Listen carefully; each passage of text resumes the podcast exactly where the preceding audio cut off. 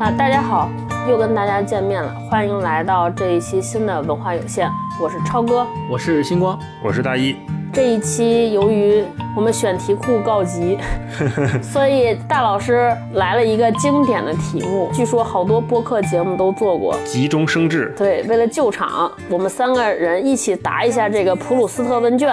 大老师说说你怎么想到普鲁斯特问卷的？先跟大家说说啥是普鲁斯特问卷吧。好，普鲁斯特问卷很多朋友应该都听过啊，是一个专门用来调查一个人的生活方式啊、价值观啊、人生经验什么之类的一些问题。这个普鲁斯特问卷并不是普鲁斯特本人你的问题，而是因为他有一次回答完了之后，他的答案很精彩，被广为传颂，所以这个问卷就跟着他改名了。就这个问卷就变成了叫做普鲁斯特问卷。后来呢，又是因为很多杂志，包括像《名利场》什么的，就曾经在他们的封底经常刊发这种名人问答，所以这个问卷就流传下来了。最早最早，这个问卷有点，呃，有可能是当时巴黎小资产阶级在客厅里的那种 social 的游戏，对对对就是什么阔太太呀，做一下午茶呀，咱也不知道聊什么，那来一新人，咱就做这问卷吧，咱先有一个初步的认识，大概是这么一个东西。好对哦我补充一下吧，就是这个普鲁斯特问卷儿，嗯、名字确实跟写《追忆似水年华》的那个普鲁斯特是同一个人啊。然后我们大家都知道，他是特别有名的一个意识流的代表作家。呃，有一句话说嘛，就是，呃，生活太短，普鲁斯特太长嘛。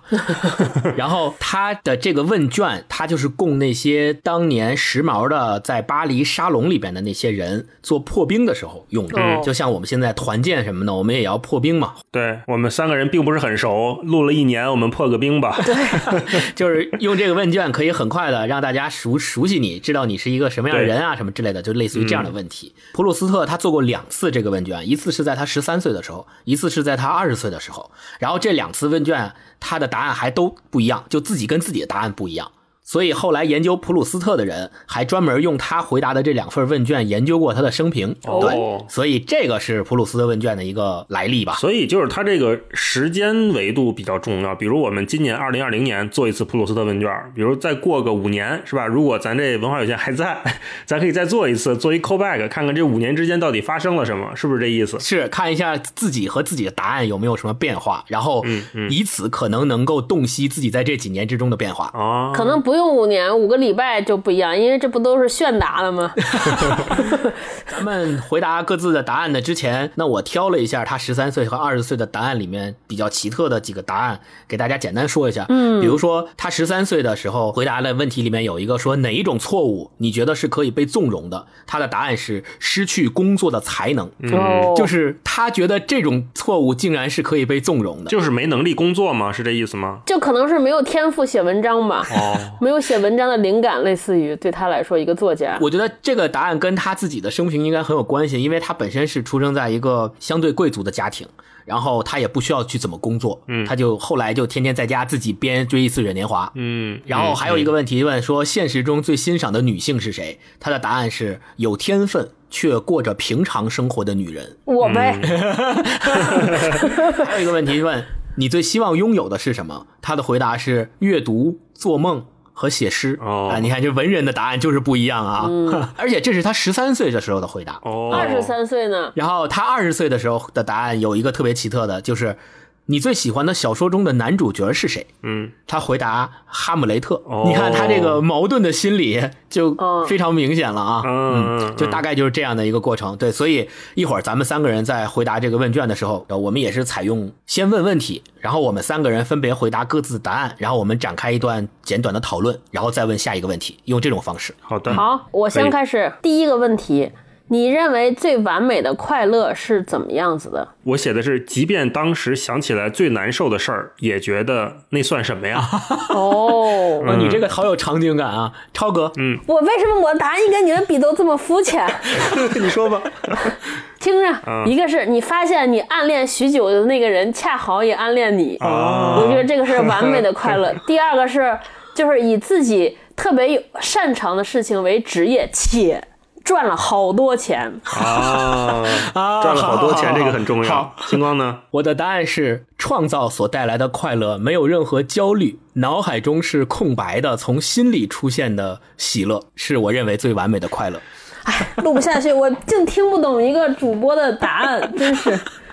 嗯，好，那我那第二个问题我来问，呃，超哥，你最希望拥有哪种才华？会一件乐器，哦，星光呢？嗯，我的答案是特别优秀的情商，哦，这算情商算才华吗？这不得练吗？算吧，我觉得算吧。哦大一老师呢？你的答案？我这个想了很久，我写了一个看书可以一目十行且能看懂。哦，这道题的答案深刻的暴露了我们没有什么就特别渴望什么。对对，缺什么就想要什么啊啊！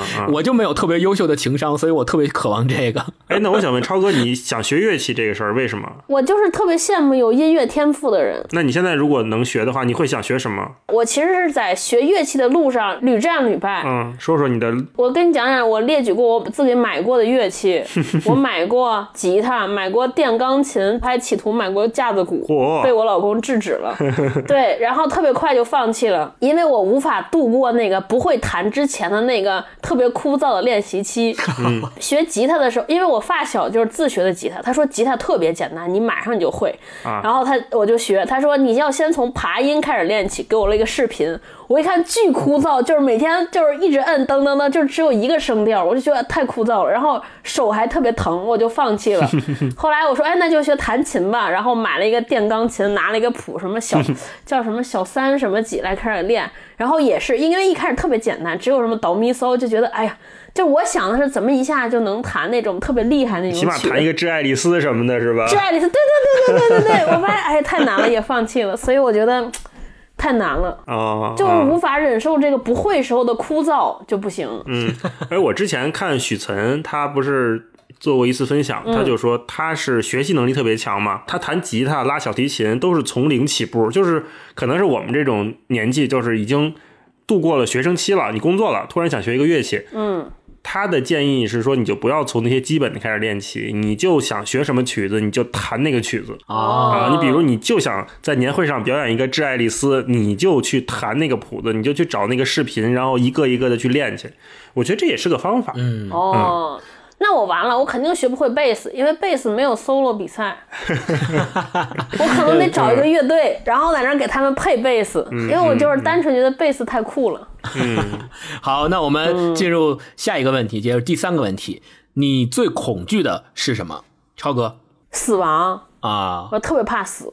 大一老师，考 试，我这毫无疑问这个答案，嗯，这考数学还是所有考试都不行？都呃理工科的都不行。哦我从来没有梦见过考文科的考试，都是梦见什么考物理啊、数学呀、化学啊这些，全都各种不会。啊、星光呢？你的恐惧是什么？我最恐惧的是让自己在乎的人失望。哦哦，展开讲讲，来有没有案例？这肯定是有事儿。这个答案其实挺巧妙的，我没有回答说让别人失望，我回答的是让自己在乎的人失望。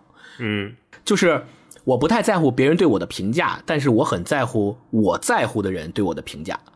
你们能理解这件事儿吗？嗯就如果我觉得你在我心里的地位很重要，比如像大一老师、像超哥这样的，在我心里的地位很重要，那么你们对我的评价，在我看来是非常重要的。如果你们对我的某一件事情表示很失望，或者是我做的事情辜负了你们的期望，这就会让我很难受，这也会让我很恐 惧。我明白。哎，那我追问一个，嗯呃，如果必须选一个的话，一个是让你在乎的人失望，一个是被网暴，被你这个被网暴是什么定义？就是被十万网友骂你。如果是这个问题，因为我没有被十万网友骂 过，所以我不知道那种感觉是什么。但是你如果让我现在回答，我还是会回答我更在乎，让我在乎的失望，我更怕这个。明白？网暴终会过去，网友能有多少记忆？不是只有七秒吗？ 嗯，下一个问题啊，你目前的心境怎么样？星光，你目前心境怎么样？我的回答 是：常常焦虑，常常矛盾，但也常常能捕捉到转瞬即逝的快乐，并渐渐学会抓住它。我不想跟哇你进行这个了，你这个都写诗啊大一老师，我就写了两个字，我很平静，我就写的平静。哦，我真的很好好的想了想，发现想不起来什么波澜，我就写了平静。超哥呢？我是五个字：坦然的焦虑。坦然的焦虑为什么跟焦虑和谐相处了？对，啊，这就是我翻译了星光老师的感觉。偶尔会焦虑，但是已经习惯了，就是知道这个事儿避免不了，就这样吧，对哦，躺平了。过两天就过去了，没事儿。明白明白。好，那进入下下一一个个问题，还在试的人当中，你最钦佩谁？星光。我写了两个人，这两个人反差挺大的，一个是伊隆马斯克，一个是罗永浩。 哦，都是理想主义者嘛。我当初写下这个答案的时候，我第一个想到的是伊隆马斯克，这个不用解释，可能大家都能够对得上，说为什么。哎，为什么 Elon Musk？你你钦佩他哪儿？我觉得他是真正能把自己所想的事情做出来的人。我大概很希望自己也能变成他那样吧。我前面不是说了吗？我认为最完美的快乐是创造的快乐，所以我觉得哎伊隆马斯克应该从他的创造里边获得过很多快乐。那嗯，我也挺向往这种快乐的。哦第二个，我写我写罗永浩的时候， 我自己有过一番挣扎。哦，因为确实，咱们普鲁斯特问卷这二十八个问题吧，挺指向自己的内心的。如果你特别诚实的回答以后，有可能会让很多人一下子就发现，哦，原来你是这样的人。明白。所以我很担心，我写下罗永浩这个名字之后，有很多罗黑就说啊，原来你是这样的人，然后就取关我们电台了。我觉得会对我们带来不好的影响，所以我自己进行了一番挣扎。啊，没事儿没事儿，我们作为你在乎的人，不会不会对你表示失望的。你大胆 写，啊，那大一老师呢？大一老师怎么回答的这个问题？哎呀，我写的是梁文道，会不会有点太拍老板 马屁？ 当然，梁文道也不会听到这个播客。哦，为什么你你钦佩他的哪儿？我觉得他是一个君子吧。啊哦这也跟我后面的有一个答案会契合，就是想成为什么样的人，这一会儿再说吧。超哥呢？我没写具体的人名儿，我就对一切要处理复杂事情且承受巨巨大压力的人都表示钦佩。啊，那说明你最近正在这个状态，对不对？没有没有没有，我一直都是这样，就是因为我一直认为我是一个哦承受力特别弱的人，就是稍微一有点事儿我就特别焦虑，啊，我就特别钦佩这些人，因为他要处理很大的。特别多复杂的事情，且他承受的压力可能是我们无法想象，而但这些人每天能吃得好，还能睡着，也不掉头发，我就觉得太棒了，太钦佩了，非常钦佩。好，下一个， 下一个问题，你认为自己最伟大的成就是什么？大一老师，我可能是学习二胡二十多年吧，就是没放弃这件事情。你展开讲讲，其实想了一下，我没想到什么，但是我不觉得这是个成就，而且也谈不上伟大，就是因为没有找到其他的特别能足以支撑起这两个词的经历，所以就只能把这个时间维度比较长的经验放在这儿了。可以了，坚持一件事二十多年，我在这里边没有写坚持学习二胡，而是说就学习和练习二胡。有很多人问过我说，你就是学二胡这么多年，你每天是怎么坚持下来的？其实很快你就会过了那个坚持的阶段，然后它会变成你日常生活的一部分，就跟你每天要吃喝拉撒一样，就不存在坚持所带来的痛苦，而是慢慢的变成了身体的一部分，肌肉记忆有点像这样，所以你不会觉得我我坚持这么多年。定期剪指甲是一个有问题的事情，好好难哦，这种不会，所以是不会把坚持放在里面。对明，白，明白。呃，我的这道题的答案是没有什么可称得上成就的事儿，活了三十二年，一直坚持做自己，我觉得是成就。超哥，超哥的答案，我写的是没有在四平八稳的工作里边上过班儿。还是敢于冒险。我还有一个成就，我当时写的时候不知道这个成就和那个哪个算最伟大。我觉得还有一个成就是生孩子，我觉得我太牛逼了，我怎么敢生孩子？哎，这个这个绝对算，这个算，这个算。主要是太疼了，还没有打无痛分娩，啊太疼 了，我真是这都是属于无知无畏。我跟你们说，好，那就下一个第七题，你自己的哪个特点让你觉得最痛恨？星光，我写的是优柔寡断，太了解我了，You know me。 死气沉沉。我我我写的是，我一开始写的是优柔寡断四个字儿，然后我前面又补充了一个，说是矛盾心理带来的优柔寡断。哪个优柔寡断不是矛盾心理带来的？这个可以理解，可以理解。超哥，害怕冲突，哦，我跟你的好像，我的是不会拒绝。 呃，我就是因为害怕冲突，所以不会拒绝。 可以，可以。我觉得咱们三个这道题的答案其实可以连起来，是很有逻辑性的。 就因为你不懂得拒绝，害怕冲突，所以遇到事儿优柔寡断我。优柔寡断倒不会，我确实是比较容易下决心，只是说这个下的比较快。不过我这几年，呃，我会尝试让自己试着去拒绝我不想接受的事情，或者是我不认同的，有意在调整自己。就是我告诉自己，这方面确实不应该再这么委屈自己了。因为不会拒绝就会带来很多麻烦嘛，就你自己也不舒服，然后可能你也干不好。对，就干脆你就一开始你就拒绝掉就完了。好的，好我们来看第八题，你最喜欢的旅行是哪一次？星光，我写的这肯定又该被你们俩说了。我写的是永远是下一次，哎哎呀， 呀，没法没意录思了。是不是特别不真诚，显得特别不真诚？就是正确的废话没什么意思。偶像包袱太重，没有没有，我刚看到这道题的时候写答案，我真的在我脑海里没有一下子蹦出来某一个具体的目的地啊，我就写了这个答案。我是蹦出来了一个，我是前年跟霹雳去北海道那次旅行，我是目前想到最喜欢的一次，哦，为什么？很好玩啊。然后吃的也好，因为我我真的很喜欢吃日料啊，然后所以每次去日本都很开心。然后因为去北海道那次正好是冬天，下大雪，在那个寒冷的环境中，你对美食和热量的这种需求就会更旺盛一点。所以在那次旅行里面，我们吃那些牛乳产品，什么饼干啊、拉面啊，然后日料什么，都觉得啊，每一顿都太好吃了。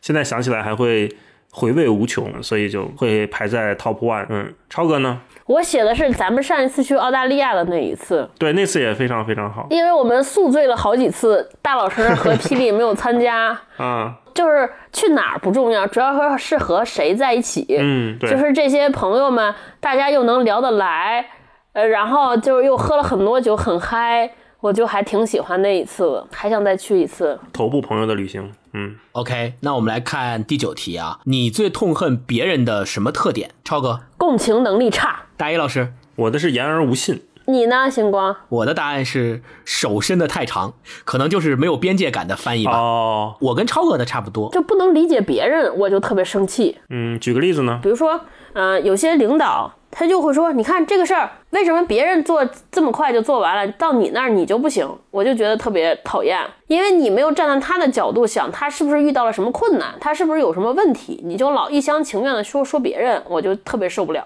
我就觉得这个共情能力特别差，我回答这个答案的是因为 是不是老老有人催您结婚？比如我，啊，没有没有，就我是觉得我是一个特别热爱自由的人，就是我不喜欢别人管我，包括我爸我妈，我也不喜欢他们管我，甚至于就是你都不是我父母，你你更你更别管我，所以我就特别讨厌手伸的特别长的人。哎，那你觉得这个管和善意的建议，它那个边界在哪儿呢？边界在你是不是我在乎的人，你爸你妈都不是吗？他们肯定是，但我的意思就是，除了父母之外，可能如果你不在我在乎的人那个圈子里面，然后你管东管西，我可能就特别烦你。我觉得那个边界是在于说我是不是非要按照你说的做。建议呢是说我提出来，你采不采纳都 OK。手伸的长呢是说你不按照我这么说，我就得一直说你，我就不行。是的，有这个分别，建议归建议，但是做不做在对方。但是如果如果你是命令，或者是用更加激进的方式来让我必须按照你的方式去做，这个就让我无法接受。大一老师说的是言而无信，哪种是言而无信，你最不能忍受？我我就小到不守时，就你比如说几点，但是你就没做到，或者突然就不出现了，这种我就觉得不行。现在每个人都很忙嘛，就是你你你跟别人安排一个时间，其实你是要求对方把这个时间空出来给你的，这是一个契约，对吧？那现在大家都又都这么忙，你不管是工作还是休闲娱乐，如果大家定好一个事情，我觉得现在这个事情还挺重要的，就不太能说说好的，然后突然就又变卦了，这我有点接受不了。浪费别人的时间等于谋财害命嘛？不是有一句话是这么讲的 吗？嗯，好，那我们看下一题啊，第十题，你最珍惜的财产是什么？超哥，我写的是我的智力和我儿子没你老 公啊没有勾总，没有，我觉得有我儿子在，勾总就不会走。啊，连带的，连带的，没毛病，没毛病。嗯，星光，我写的是我读过的书、走过的路、见过的人。哎，你这怎么老是这种？哎呀，你你有点过于怕别人分析你了，我觉得你这都不真实，不 real。大老师，你呢？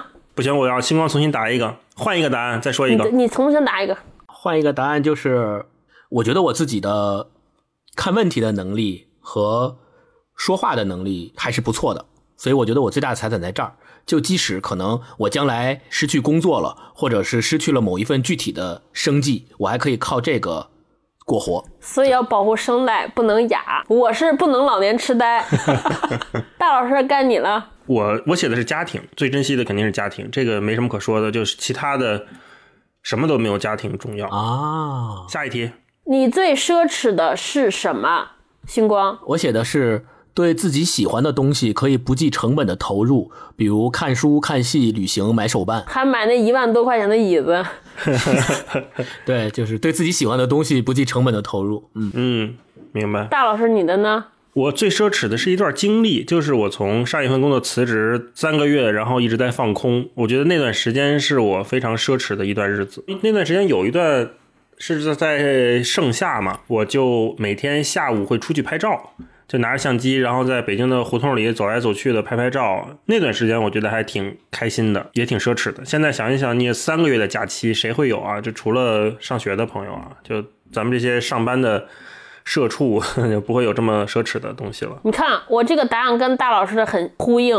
我最奢侈的是敢从头开始，所以我经常会有这种好几个月不上班的空空闲，不仅好几个月，都有好几年。大不了从头再来。嗯，那我们来看下一个问题，你认为程度最浅的痛苦是什么？超哥，失恋和失业，这个还浅啊。因为我觉得都可以开始，而且就是但凡能失恋的，可能都不是最好，好的都失不了。哎，这个好好抚慰人心呐、大老师呢？我写的是因为兴趣带来的疲惫，是最浅层次的痛苦。就比如说，我们今天录完节目之后要剪辑，要剪辑的话，可能就半天儿就出去了。如果时间紧的话，可能又会熬夜剪辑什么的。这种我是可以接受的，而且我觉得还不错，还可以。媒体的时候经常跑读书会嘛，就下班之后五六点钟背着设备，自己坐公交车咣咣咣咣，然后到一个地方去给人拍照，然后拍拍俩小时，回来又背着书包咣咣咣回来，然后再整理照片什么的，其实挺累的。但是会享受这个过程，所以我觉得可能是最浅的痛苦吧。星光呢？我的答案是不被人认可的痛苦。这个最浅，这个就是我说的跟之前那个问题对应的。我之前那个问题回答的不是让自己所在乎的人失望是我最恐惧的嘛？那我下面这个问题就是程度最浅的痛苦是不被人认可的痛苦。这个不被人就是是那些在我在乎的范围内的人，他们不认可我的痛苦，我认为是最浅的痛苦，因为。我自己觉得，既然那些人不在我在乎的范围内，那我觉得他们说什么和他们做什么，对我而言就没那么重要。他们觉得我是什么样的人，我也不会真的变成他们所想象的那样的人，或者说，哪怕他们说的是对的，他们说我就是那样的人，但是因为我不在乎啊，对吧？ 所以我其实就觉得这种痛苦应该对我而言是最浅的痛苦。哎，那我追问一个，就是你觉得，也问你们两个啊，就你们觉得这种人生中双向认可的人数大概在多少？我觉得在个位数，哦，这么少？就我自己觉得，你能找到个位数的人和你有双向认可，就应该是一件很难得的事情了。然后，如果你超越这个，你能发现很多人都跟你有双向认可，那证明生活对你非常的慷慨了。可能是因为不认可我的人比较多吧，我才会有这样的答案。哦，超哥呢？那可能我们对认可的定义不一样，我还挺多的。现在和我认可的人都是认可我的人，不认可我的人我都不认可，拉黑。我只喜欢喜欢我的人，那些不喜欢我的人，我都觉得他们不行，都拉黑。可以，没毛病，没毛病。你呢，大老师？我可能在你们俩之间，我觉得认可是有一个才华上的双向肯定的。在这个前提下，我觉得我双向，就起码我认可的人应该还不少。那如果我欣赏的这些人恰好也认同我某方面的才华的话，我就认为它是一个双向认可。比如你拍照特别厉害，对吧？或者你写文章特别厉害，然后有一天这个人也突然觉得，哎，你拍照好像也不错，哎，你写东西也还行，这我就会特别开心。明白，就是更多的是来自于专业领域的认可，你觉得也算是一种双向的认可。对专业的技能的这种，这个我倒是我真没想到，其实我也同意你这个说法。然后我们来看下一道题，十三题，你认为哪种美德是被过高评估的？星光，呃，我写了谦虚，哦，怎么讲？我是觉得我们从小接受的教育，呃，都是觉得说你要虚怀若谷啊，你要谦虚啊。比如说我做一道数学题，然后做对了，然后我会回家，呃，跟我妈说说，今天这道题我们班只有两个人做对了，其中有一个就是我。然后我妈的第一句话就跟我说：“你谦虚点儿，别骄傲。”所以我觉得“谦虚”这个词在我的生活中，最起码是被有点矫枉过正的意思，以至于很多人在不应该谦虚的地方去谦虚。嗯，大老师，你的写的呢？我想的可能是逆行这个词儿。现在不是都什么各种最美逆行嘛，什么都来个最美逆行，让我有稍微有一点点的疲惫。比如说我们的医护人员在抗击肺炎的时候，他们。也被冠以了“最美逆行者”的这种评价，虽然它是客观的，可是我觉得它现在有点使用过度了，就是我们有点过于鼓励个体为群体牺牲这件事情了，导致这个个体所在的群体它都要为一个群体牺牲的时候，这件事情就变成道德绑架了。非常理解大一老师的这个说法。超哥呢，我写的是吃苦耐劳，创业公司的 可以详细的说一下。没办法才要吃苦耐劳呢，对不对？我们应该鼓励用轻松的方式达成目标，但凡还要吃苦，还要坚韧，还有这种忍受，我觉得这就说明你肯定是要么是方法出了问题，要么是目标出了问题。所以我觉得这个不应该被鼓 励。嗯，你说这个，我想起来我们公司楼上那一家公司已经搬走了，然后。他们墙上留下的标语，什么今天工作不努力，明天努力找工作，今天你吃苦耐劳，什么明天怎么样怎么样，都是这样职场 PUA。我跟你讲，现在所有老板跟你说的画的饼，我跟你说都是一种被过高估计的美德。就其实吃苦教育跟我跟我的答案里面那个谦虚，我觉得有点相同的地方，就是我们太强调这个事儿了，导致于强调到。它就不是一个中性的东西，或者它不能理性的看待这件事儿本身了。它要么变成一种压抑，要么就变成一种绑架，这就是被过高估计的美德。 嗯，然后我们再看下一题，十四题，你最喜欢的职业是什么？美食家，抢答 我怕你们答了。没毛病 没毛病啊，大一老师，哦，我的是写的表达者。那你这个还挺宽泛的啊。嗯，星光呢？我写的是战地记者，嚯！没想到，没想到，我本来写的是记者，但是呢，我后面加了一个战地记者。战地记者确实是我从小以来的一个梦想吧。你还是喜欢自由，不羁的灵魂。最开始的时候，我本来也没有写记者，我本来写的是旅行家。哦，对，这很符合你的想法。对，但后来我想，旅行家那不就是现在自媒体大 V 吗？ 我觉得这个，我觉得可能让人感觉有点不太好，然后我就想写，我就说那写记者吧。对，哦，就是旅行家和你说的自媒体大 V，我认为它它的区别在哪？就是出去旅行回来是写成书，还是还是旅行的过程中写成自媒体文章或者 vlog？要是写成书，可能就是旅行家； 对写成发成 vlog 就是自媒体大 V。嗯，对有可能。对对对，嗯，嗯好。那我们来看下一个问题，第十五题，第十五题，你对自己的外表哪一点不满意？星光。近视，哦，这很明显吧？近视。超哥，胖，我写的也是肚 子，我也是怕胖，我们都是被规训的一批人。我本来也想写肥胖，但是我想了半天，我觉得相比较于肥胖，我更在乎近视，那近视现在可以做手术矫正啊。因为我近视度数比较高，所以我对那个手术的风险性还是有点怀疑的。好，那这个就不过多讨论，下一题。你自己最后悔的事情是什么？你看我这个答案和上面是 call back 的，我自己最后悔的事情是任由自己变 胖。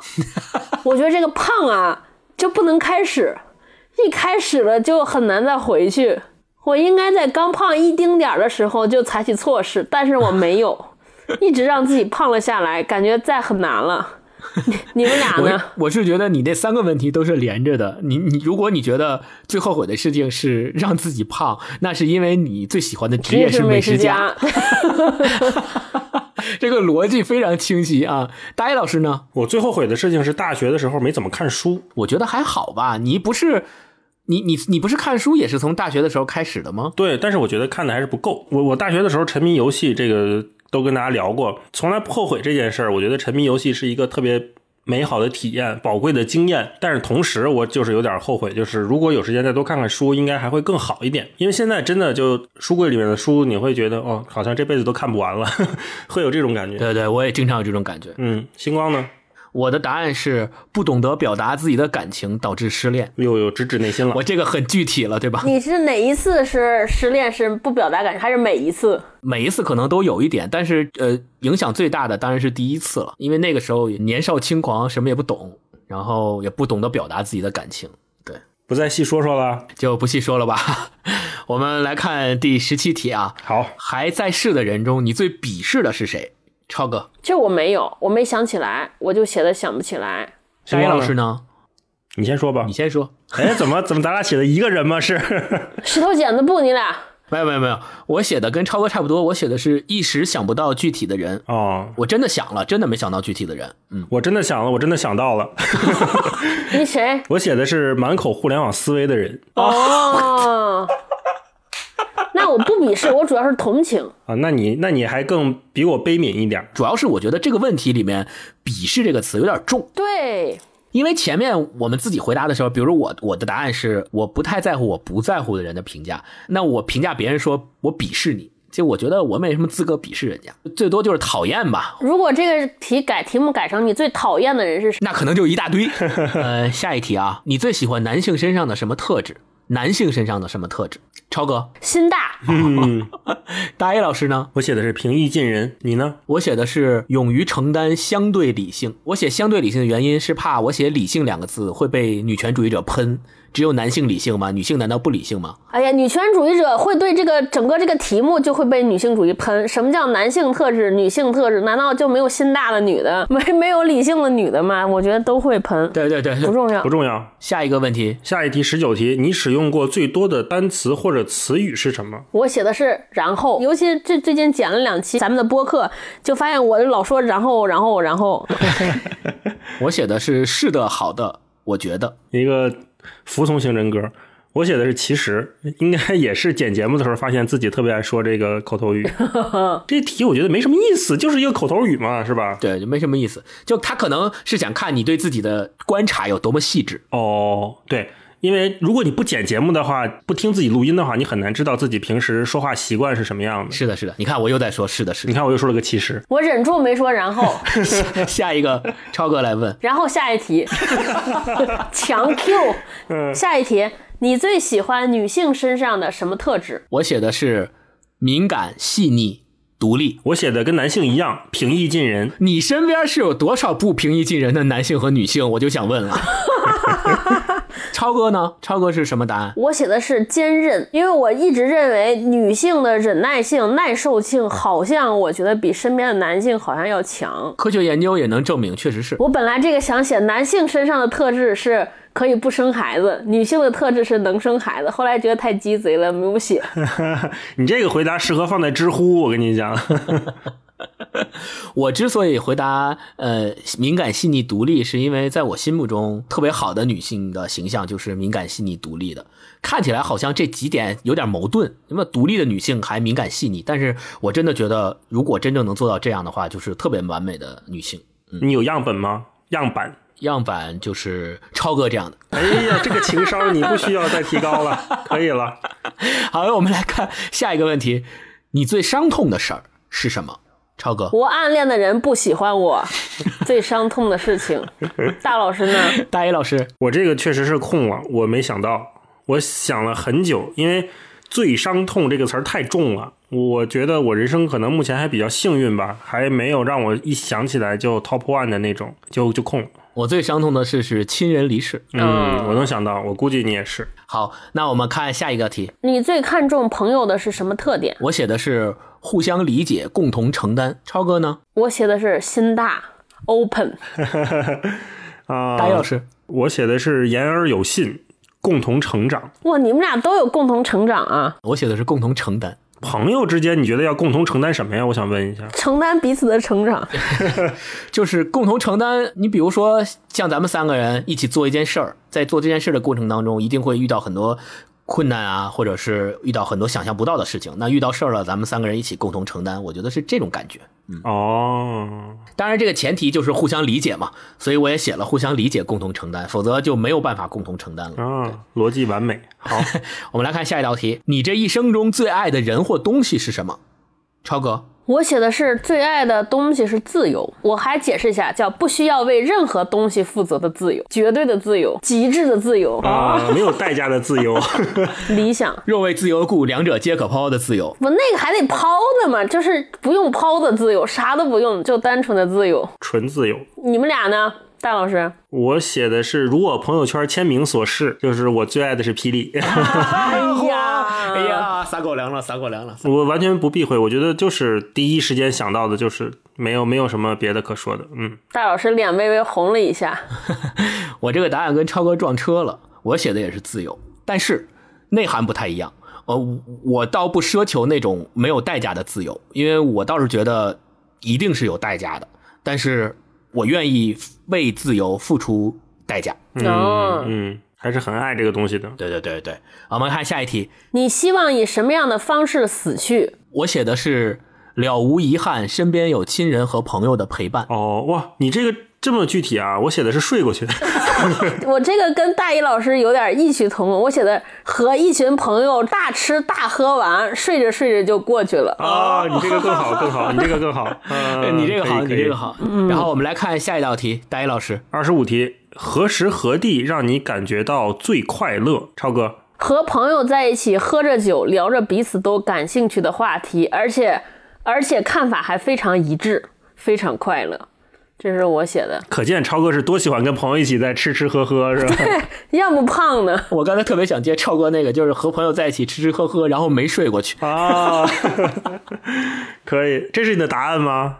对，我的答案是心无旁骛的去做完全自我选择的事儿。嗯，你有这个时刻吗？你说一个。呃，有有有，比如我在玩自己的手办或者拼乐高的时候，我会进入一种心流状态，但是前提是必须是我自己选择的事情。你比如说是领导或上司交派一个工作任务给我，那我也能很好的完成，但是我可能不会进入心流状态。啊、心流状态确实是最快乐的时候。对对，心无旁骛嘛。嗯，你呢？我写的是旅行中刚刚到达目的地的时候，是我觉得最快乐的时候之一，为什么呢？因为。一场旅行，你在出发之前你要准备啊，然后要策划呀、这些事情会有点麻烦嘛，你就来回想这些事情。嗯，旅行中期和后期其实会有点累，你比如说你好几天只吃得好，不一定睡得好啊，或者是旅途疲惫，辗转几个城市来回搬东西，后后期肯定是会很疲惫。我就想最开心的就应该是旅行刚刚到达目的地的时候，你走出飞机，或者你到一个城市里面，你闻到这个城市的空气，这个空气可能跟你熟悉的味道不太一样。你看到身边的人，这些人如果是旅行者的话，他们也会带着满眼的欣喜和好奇，跟你一起出现在这个环境里面。然后你还可以看到当地的人，他们是以一种怎么样的生活状态，当地的便利店是什么样的灯光，里面在卖什么样的零食。我觉得这个状态是特别美好、特别喜欢的。嗯，我那个瞬间最快乐。嗯，那我们再看下一个问题：如果你可以改变你家庭的一件事，那会是什么？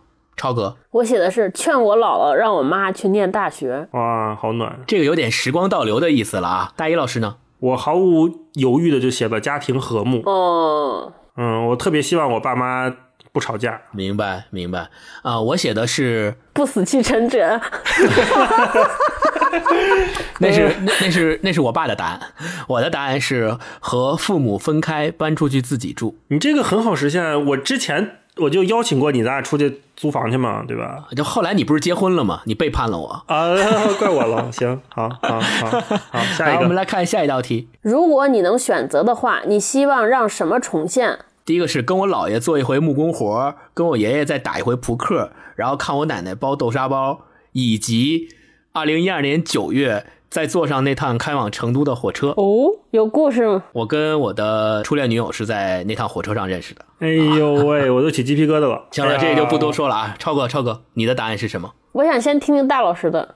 我希望能让九十年代的北京重现，就是那是我的童年。我我特别喜欢看微博上经常有人发老照片儿，就什么外国记者八九十年代拍的北京啊，什么或者纪录片看那时候的人、公交车、广告牌子。我觉得那个状态是特别美好的，就像姜文那个《阳光灿烂的日子》里面，他虽然写的是就文革初期嘛，但是也是说北京夏天就是一片白，白的不要命，然后街上特别干净，也没有什么人。我很想念那个时刻。 OK，超哥呢？我写的是希望让时光倒流，回到大学那四年再过一遍。我觉得那个特别好，你会想弥补什么吗？没有什么，我估计还是那么着。如果就是非要弥补的话，可能会和同校的学生谈一回恋爱，因为大学的时候一直是异地恋，没有在校园内有恋情，觉得还挺遗憾。这这这说明超哥对自己的大学还是非常怀念的，并且他觉得那段时光非常美好，所以他愿意回去，然后不改变任何东西，再过一遍。我完全不想回去。因为我在大学里边几乎实实现了极极端的自由，想干嘛干嘛，也没人管我，不用为任何事情付出代价。 明白？那我们来看普鲁斯特问卷的最后一道题，二十八题，你的座右铭是什么？超哥，星光，你先说，肯定是一特虚的。座右铭不都是虚的吗？不不不不许不许！我回答的就是圣经上有一句话叫“以马内利”，意思翻译过来就是“上帝与你同在”，就是一句祝福语。为什么是这句 呢？因为我是一个基督徒嘛，啊，好，尊重宗教自由。大一老师，你选的是啥？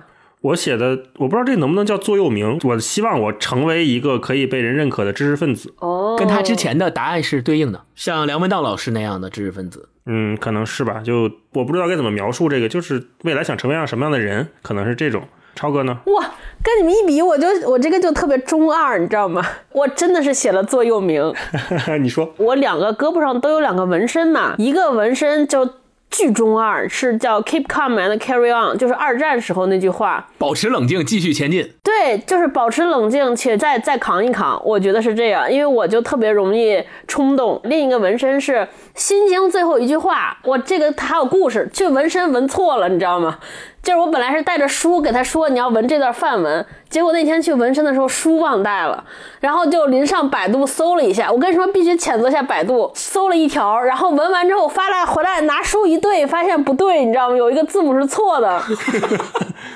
那怎么办呀？还能改吗？不能改了吧？因为我寻思都是范文，也看不懂嘛，就这么着吧。我，就是大概就是他最后一句话，其实就是去吧去吧，你到彼岸去吧。那你跟那你跟我这差不多，其实都是有点安慰人的作用的话。哎，太中二了，我跟你说，好行呗。刚刚的就是我们三个人对二十八道题的这个普鲁斯特问卷的各自的回答。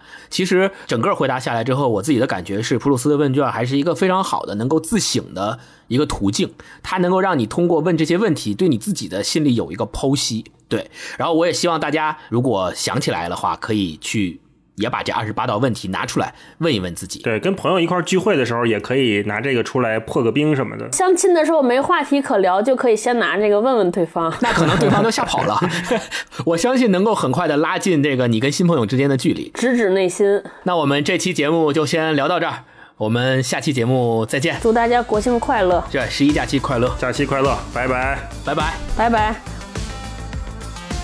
我这里边都没有一句说到勾总，勾总还要剪这期片呢，完了，家庭不幸福，勾总不给我剪了，我跟你说。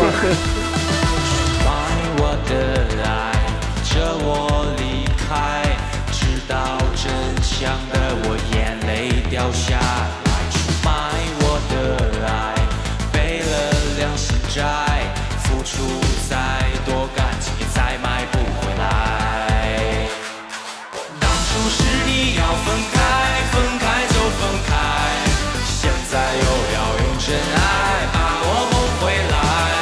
爱情不是你想买，想买就能买，让我睁开，让我明白，放手你的爱，充满爱情。